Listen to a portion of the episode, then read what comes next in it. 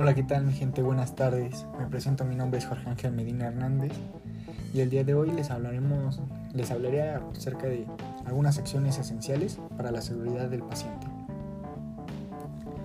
Bueno, la seguridad es un proceso de atención en la salud que puede provocar un daño al paciente y en ocasiones lamentables ha cobrado vidas o secuelas graves que generan afecciones personales, familiares y laborales que pueden llegar a representar un alto costo. Actualmente en México se estima que el 8% de los pacientes hospitalizados sufre algún tipo de, de daño y el 2% muere a consecuencia de los mismos, siendo la población económicamente activa la más afectada. Esta situación hace más evidentes las repercusiones que esta situación genera y que en rara ocasión nos detenemos a analizar como debe ser. El 62% de los eventos son prevenibles. En ese número es en donde debemos incidir para brindar una atención médica segura y poder hacer un cambio, un cambio que nos que a nosotros como enfermería nos, nos haga mejorar más que nada y procurar esos servicios de seguridad al paciente de la manera más adecuada para pues, poder evitar estos percances. Estas acciones forman parte del modelo gestacional de calidad. Esto permite a la institución ir desarrollando y evolucionar sus procesos para alcanzar estándares de acreditación, así como de certificación para lograr los resultados de valor que establece el propio modelo, que son salud en la población, acceso efectivo, organización confiables y seguras, experiencias satisfactorias al transitar por el sistema y costos razonables. La acción son estas acciones son piezas fundamentales para la regulación transversal en materia de la seguridad del paciente. Eh, estas acciones son las que tenemos en nuestro día a día para poder brindar una, una mejor calidad de nuestro servicio en enfermería. Y bueno, tenemos ciertas acciones esenciales para la seguridad del paciente. Y pues la primera de estas es en cuestión al entorno hospitalario. Tienen como objetivo mejorar la precisión de la identificación de pacientes, unificando este proceso en los establecimientos del sector salud, utilizando al menos dos datos para identificar al paciente con nombre completo, fecha de nacimiento, que pues esto nos ayuden a permitir errores que involucran al paciente equivocado, pues em, una vez teniendo el paciente equivocado pueden cometerse muchos y muchos errores más. Y bueno, tenemos la acción esencial 2, que prácticamente la comunicación efectiva. Eh, su objetivo de esta es mejorar la comunicación entre los profesionales de la salud, los pacientes y los familiares, a fin de obtener información correcta, oportuna y completa durante el proceso de atención y así reducir errores relacionados con la emisión de órdenes verbales y o telefónicas mediante el uso del proceso de escuchar, escribir, leer, confirmar, transcribir, confirmar y verificar. De igual manera, reducir los errores durante el traspaso de pacientes, cambios de turno y mejorar la comunicación entre los profesionales de la salud, de forma que proporcione una información correcta, oportuna y completa durante el proceso de atención al paciente mediante el uso de la herramienta SBAR. SBAR por sus siglas en español.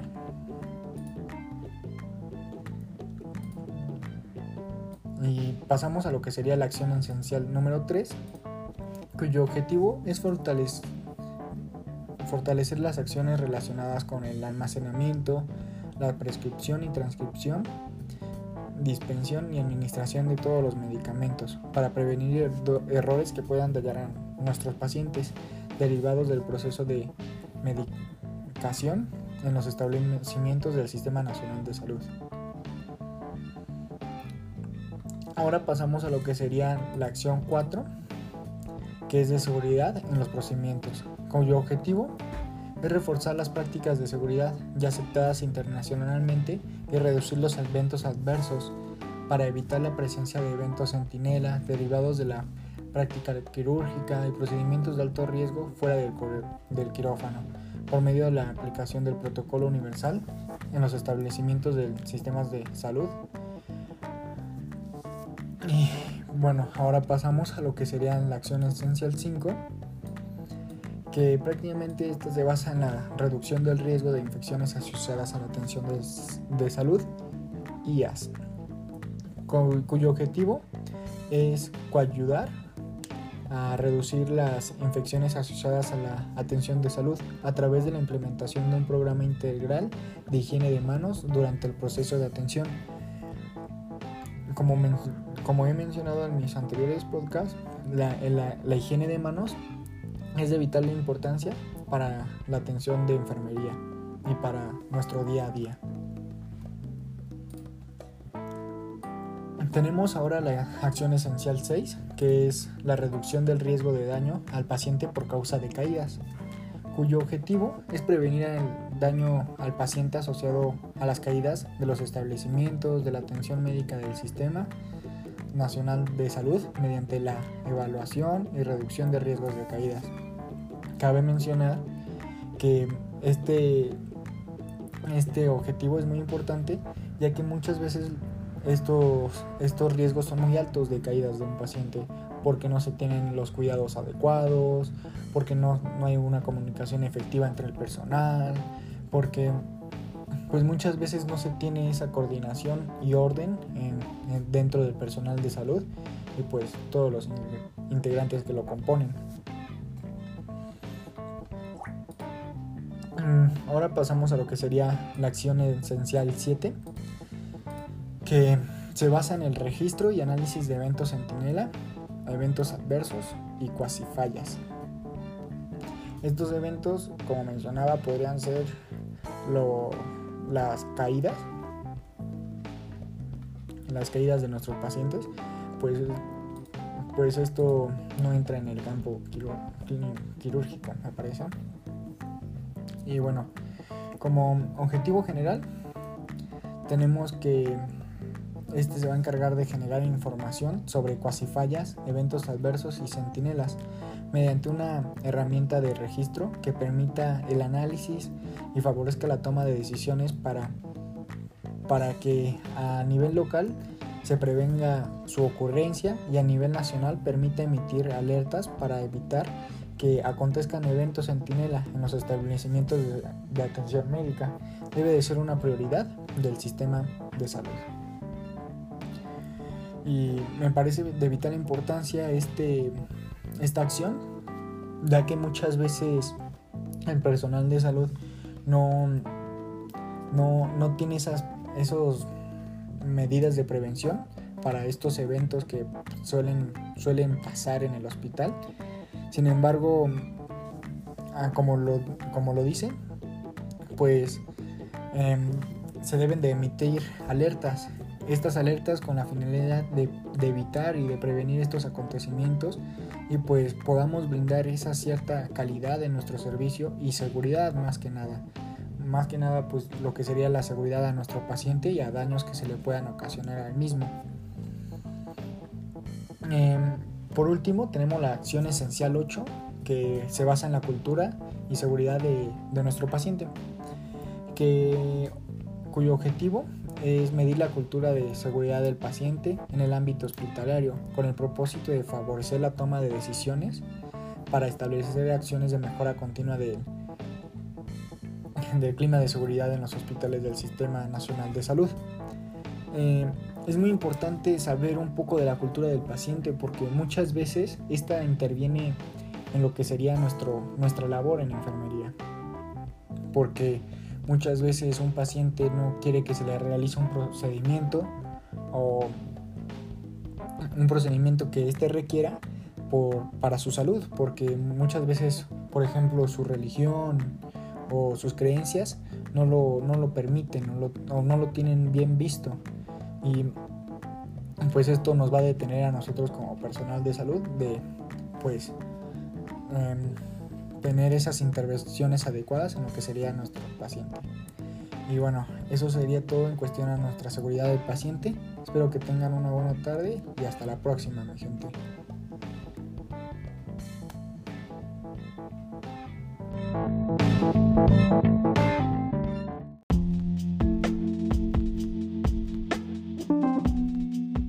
Hola, ¿qué tal mi gente? Buenas tardes. Me presento, mi nombre es Jorge Medina y el día de hoy les voy a hablar un poco del cálculo de semanas de gestación.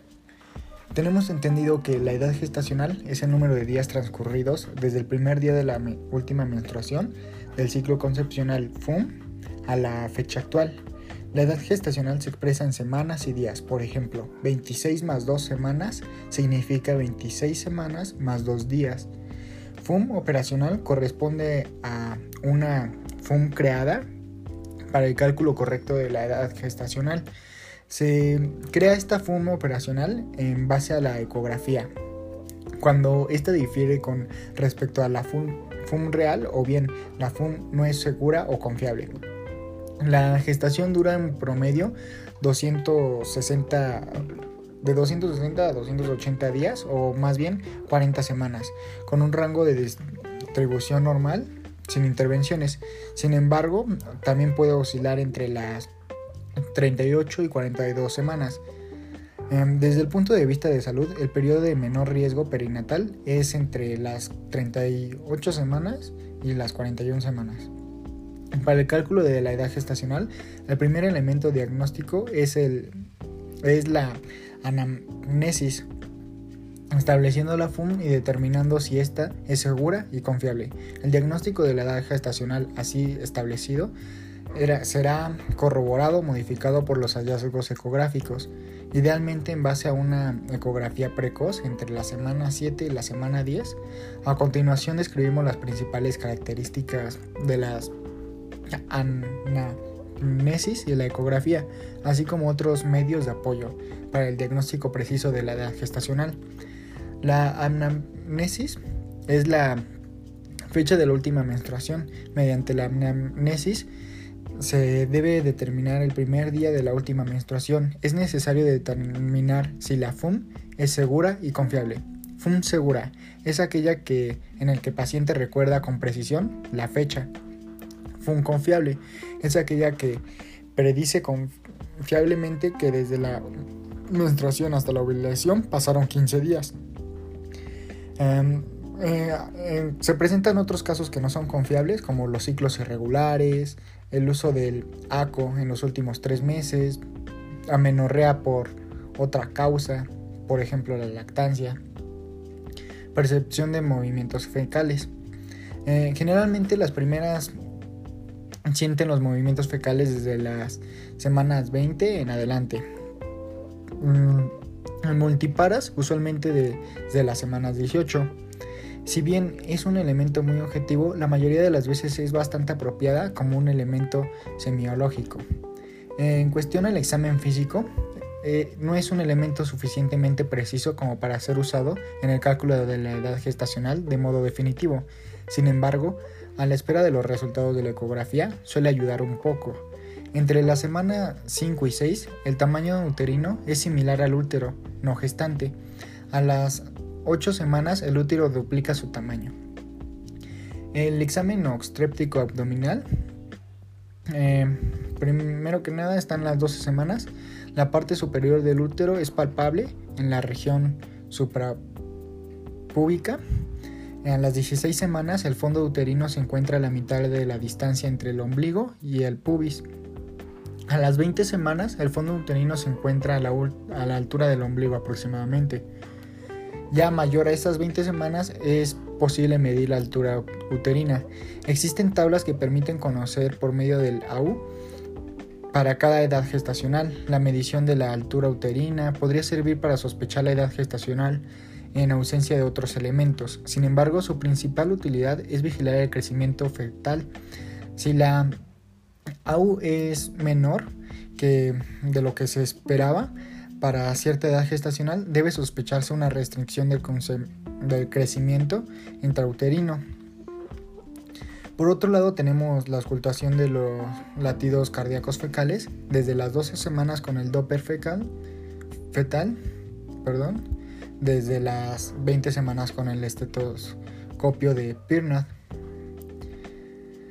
Y bueno, por otro lado tenemos la ecografía obstétrica junto a la anamnesis la ecografía en este elemento es un elemento clave para determinar la edad gestacional. Usualmente el cálculo definitivo de la edad gestacional se basa en, el, pues en lo que hemos dicho en la FUM y se corrobora con el cálculo mediante la ecografía.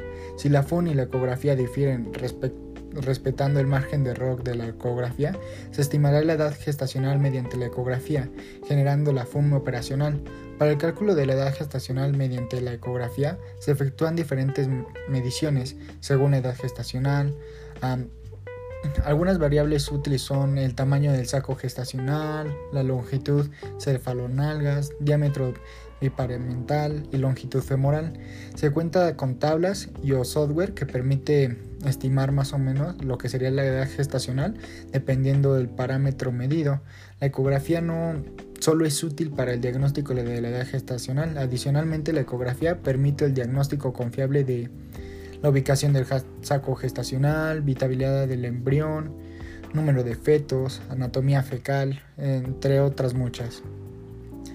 Por ejemplo, en el saco gestacional existen tablas que se correlacionan en, el tamaño del mismo con la edad gestacional, sin embargo, no es un parámetro muy preciso para el diagnóstico de la edad gestacional. A modo simplificado, es útil considerar los siguientes parámetros. El sacro gestacional es visible en la ECO-TV desde las 4 a las 5 semanas aprox. Eh, y el tamaño del saco se relaciona con la edad gestacional, es decir, 5 semanas es igual a 10 milímetros, 6 semanas 20 milímetros, 7 a 8 semanas ya 30 milímetros. Por otro lado tenemos la longitud cefalonalgas, es el mejor parámetro ecográfico para el diagnóstico de la edad gestacional. Se mide la línea recta desde la cabeza corona hasta las nalgas, literalmente. En una se toma en un plano sagital, en donde se puede visualizar el cráneo, el dorso fecal y la nalga. Y bueno, la, longitud cefalonalgas es medible entre las 6 y 12 semanas de gestación aproximadamente. Cuando este se encuentra entre las 3 y 51 milímetros antes de las 6 semanas es difícil y posterior a las 12 semanas el feto deja de estar flectado. Entre la semana 7 y 10 puede medir una prox de 9 a 33 milímetros. El menor momento para efectuar este examen se considera que el tiene un margen de error de, de 4 días aproximadamente. Y bueno, por otro lado tenemos el diámetro bipariental, que prácticamente es la medición de los huesos parientales en un corte axial de la cabeza fetal. La técnica de medición requiere visualizar un plano axial donde se observe la sombra de los tálamos el cabún del septum pellidum y la voz del cerebro y debe medirse de tabla externa proximal a la tabla interna del hueso parietal distal. Em, además, este es útil en el cálculo de la edad gestacional entre la semana 10 y la semana 20 aproximadamente y constituye el mejor parámetro entre las semanas 14 y 20 junto con la longitud femoral. y bueno, este tiene un margen de error de aproximadamente 14 días.